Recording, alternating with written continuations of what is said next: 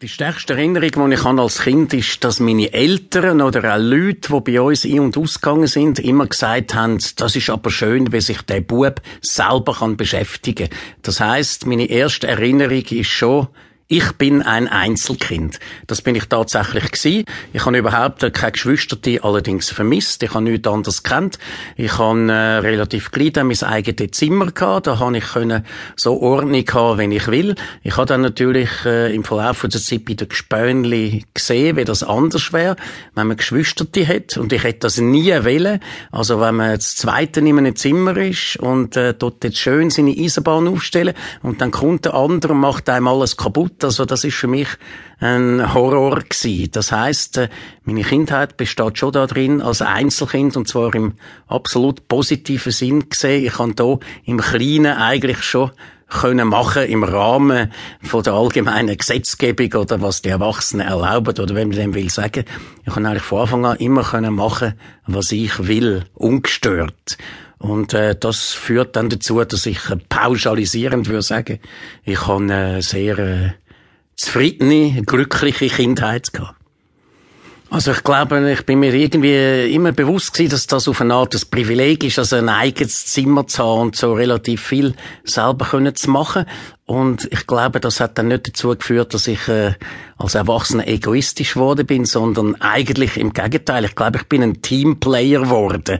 Also das, was man dann in der Familie im Intimsten nicht hat, das sucht man dann vielleicht äh, im Beruf zum Beispiel oder in der Freizeit. Also ich bin eigentlich eher der Mannschaftssportler als der Einzelsportler. Ich bin immer einer von der kleinsten von meinem Jahrgang in der Schule. Nie ganz der kleinste, aber immer der zweit- oder drittkleinste in einer Klasse von 40 Schülern. Und das merkt man natürlich schon als Kind. Also bei den Kindern geht es ja dann darum, wer ist der Stärk zum Beispiel. Und dann gibt's dann äh, praktisch dann äh, das Gegengleich, oder? Welches ist der Schwächste? Und ich bin natürlich immer bei den, bei den Schwachen gewesen. Also ich kann nicht in einer Schlägerei mitmachen, da wäre ich immer einfach untergegangen. Und äh, Vielleicht ist das aber der Grund, wieso, dass ich sprachlich vielleicht dann ein bisschen, äh, überdurchschnittlich begabt gsi bin, weil ich mich nicht mit der Muskelkraft können wehren, habe ich mich dann mit dem Maul, mit der Sprache, mit gewissen Formulierungen gewehrt. Also wenn mich auch nicht abschlagen habe ich vielleicht mit einem guten Spruch können verhindern, dass der jetzt wirklich zuschlägt, sondern dass der irgendwie auch gelacht hat. Und so habe ich dann irgendwie die Aggressionen von meinen Mitschülern mit dem Mittel von der Sprache abwehren, weil ich es nicht habe können mit äh, reiner Muskelkraft. Und das ist dann vielleicht schon mein Training gewesen für mein späterige Reporter da sein, also wie die Kinder, die immer im Sand schütten und nichts anderes machen, äh, und dann Fußballer werden, habe ich vielleicht einfach mich müssen wehren sozusagen, fast, äh, es ist fast um meine Existenz gegangen mit der Sprache und hat durch das dann schon das sprachliche mehr an Training gehabt, dann im Konkurrenzkampf, wenn man so will, für später. Also ich glaube, etwas vom Wichtigsten ist, dass ich äh, zweisprachig aufgewachsen bin. Das heißt, meine Mutter äh, ist eine Weltsche, die kommt von Wallorb, das ist im Kanton Watt, Grenzstädtli, Richtung Frankreich. Und mein Vater ist ein Thurgauer. Also ich bin deutschschweizerisch Welsch eigentlich aufgewachsen, allerdings in der Deutschschweiz.